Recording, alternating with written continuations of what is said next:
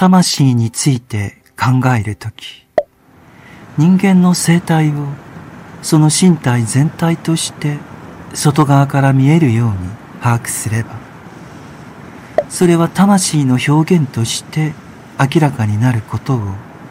常に念頭に置かなければならないのです。そしてその生態が移動可能であり、絶えず変化している限り、それは魂の創造物であるとみなさなければならないのです。しかしこれは魂の生命の一面に過ぎないものです。今日は魂のもう一つの面を調べていきましょう。環境との関係で人間を見るとき、その関係で最初に気がつくことは、人間の魂の生活は、その人を取り囲む存在やものとは別なものであり、その外部にあるということです。私たちは自分が座っている椅子の中にいる、あるいは自分が立っているテーブルの中にいるとは言えません。私たちはこれらのものの外側を見ているのであって、魂の命といえども、それらの外側にいるのです。実際私たちは自分自身の有機体の一部と同じように外側にいるのです。このことを十分に理解するためには、しばしば言及されている意志の衝動に関して考え抜く必要があります。まず、腕を上げたいという思考、その心象があり、そしてその思考が生体のどこかに消えた後に腕が上がるという現象が起こります。しかし、最初に思考した後、次に腕の動きが見える瞬間まで、つまり思考が動いた後とは言えないまでも、その思考はその意図したものが、まだ私たちの意識には入ってきていないので、有機体の中で起こっていることは、人間の魂の意識の外にあるのです。そもそも意志は人間の魂の意識の外にあるのです。実際テーブルや椅子と同じように魂の外側にあるのです。私が椅子を突き通さないのと同じように意志の衝動が実行されたとき、それは私の中で起こることを突き通すことができないのです。しかし、人間がより高い超感覚的な認識に到達すると、ここで実際に起きていることを認識するようになります。通常の意識では、または日常の意識では、人間は感覚を通して色や音や温かさなど、物事の外側を知覚している状況に置かれています。そしてそのような状態が自分の中に続いていますつまり物事の心象風景を形成しているのですこれが外界に対して人間の注意が向けられている時の状況です人間は自分の内側を見るときまず自分が観察した物事の心象風景を保持していることに気づくのです。これらは再び呼び出すことができるもので、少なくともそのように見えるものです。その心象風景には人間の本性から湧き出る夢のような感情が充満しています。この世界は外からの色や音と同じように内からも迫ってきます。ある意味で私たちは外界で出会うものの外側にいるのと同じようにそこで出会うものの外側にいるのですしかし、この状況は工事の知識に到達すると、外的世界と内的世界のその双方において変化します。最初に到達すべきはイメージ的な認識であり、次に霊感的な認識です。その状況になると、物事の外側に立っている状態とでも言うべき状況が変わってきます。外界に対するイメージ的な認識によって、私たちはまずイメージとしての絵を、ビジョンを獲得します。これが適切に処理されると、外的な精神世界として私たちを取り囲むものの絵になるのです。この時点ですでに霊的認識が介入してこなければならないのです。色や音や温かさなどの感覚世界が私たちを取り囲んでいるように私たちは霊感による認識によって私たちを取り囲む外的な霊的世界を洞察することができるのですこの外的な霊的世界を前にするとき私たちはそれが自分とは別のものであることを常に認識しなければならないのですこの精神世界には幻想的な存在もあれば、より高い階層の存在もいるのです。これらはすべて私たち自身とは別のものです。私たちは自分自身を霊的存在としてより深く知るようになりますが、同時に自分自身を他のすべての存在と区別することも学ぶのです。私たちは外的な精神世界を知るための訓練を行う一方で内的な方向へも前進しているのです。まず発見するのは魂の観点からすると知識を持つ自分の頭をあまり評価しないようになるということです。これとは対照的に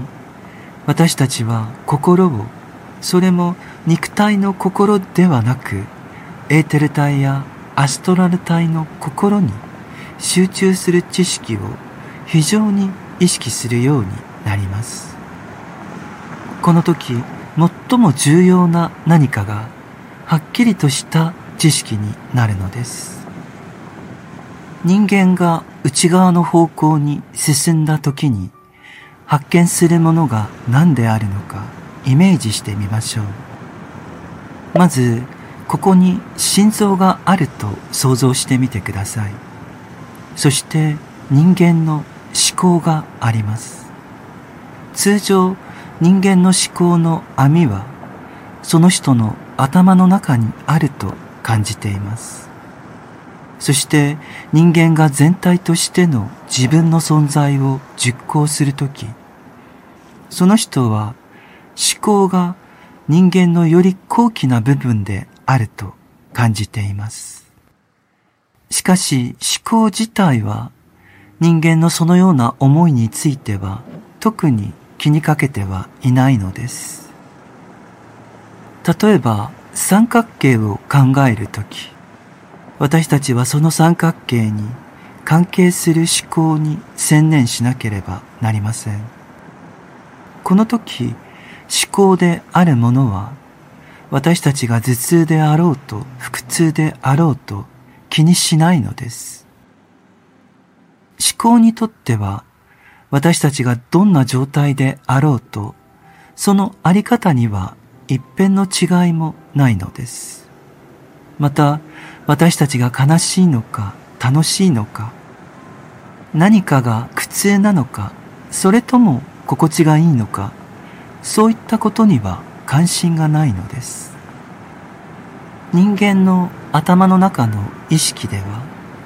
三角形の思考がその人の主観的な幸福を気にすることもなくある種の平静さをもって最高位にあるのです。自分の主観的な幸福を主な関心事としている人が自分の主観的な状態に関心のない思考に耳を傾けると眠ってしまうのはこのためなのです。人間の思考生活はある意味で主観的な状態には無頓着な際立った世界です。しかし人間が自分の主観をこの区別された領域に送り込みそれによって自分の人間性をより身近に感じるようになるとその感情は自分の心を通過するようになるのです。この頭からの光線はいわば人間の下の部分に差し込み、そこから再び湧き出るのです。しかし、ここで湧き出てくるものは何でしょうか？それは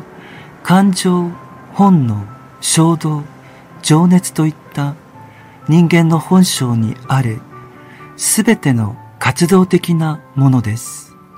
それが下から湧き出てくるのです。人間の一部である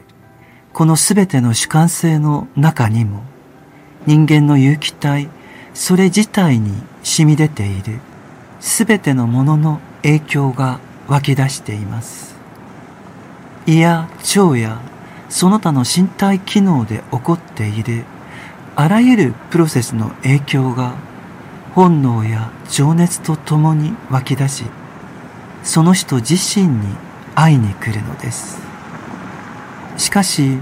それらは区別されるものではあっても主観性には関係していないので魂の生命を含んではいないのです。思考はそれ自体が主観的なものではありません。普通の誰かが三角形を思い浮かべるか特別な誰かが同じようにそれを思い浮かべるかは思考にとっては全く重要ではないのです思考は主観に関係しないのです魂の側面が明らかになるのは人間の内面から感情や本能が湧き上がりそれが思考を飽和させた時だけなのです。例えば、誰かが英雄としてライオンを思い浮かべ、ライオンを恐れない感情が自分の中に湧き上がってきた時に、そこで初めて主観が入るのです。一方、他の誰かが臆病者としてライオンを思うと、すぐに逃げ出したいと思うので、ライオンという思考は一般性を含んだ普遍的なものとなり、魂の要素を含まない霊的なものとしてとどまるのです。魂は人間の中にある